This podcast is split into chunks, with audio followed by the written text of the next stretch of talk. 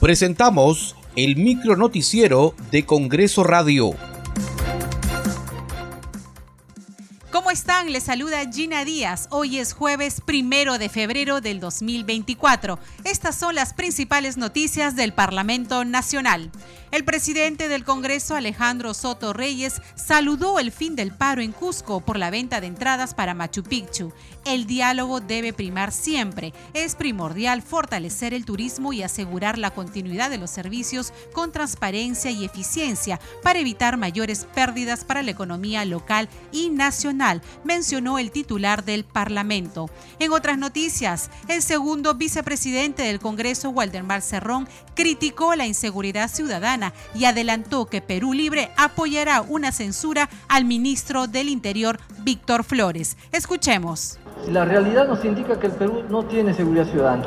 Y eso no le puede incomodar a ningún ministro, más bien por el contrario, debemos asumir una acción responsable. El Congreso de la República ha planteado que tiene que haber mayor presupuesto para nuestra Policía Nacional, que es la que tiene que resguardar lo que corresponde eh, se está pidiendo ayuda al ejército, se está hablando de rondas urbanas, por ahí van a venir las rondas campesinas, por otro lado está Serenazgo, por otro lado un cuerpo de ex licenciados o de jóvenes que no ingresaron a la policía para formar un, un cuerpo de seguridad.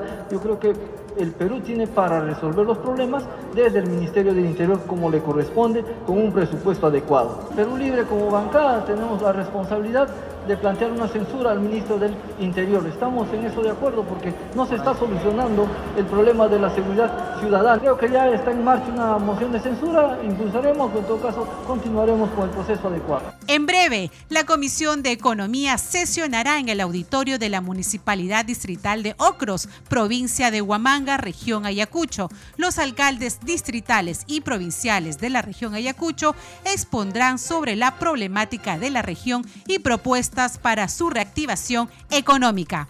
Muchas gracias por acompañarnos en esta edición. Nos reencontramos mañana con más información del Parlamento Nacional. Hasta aquí el micro noticiero de Congreso Radio, una producción de la Oficina de Comunicaciones del Congreso de la República.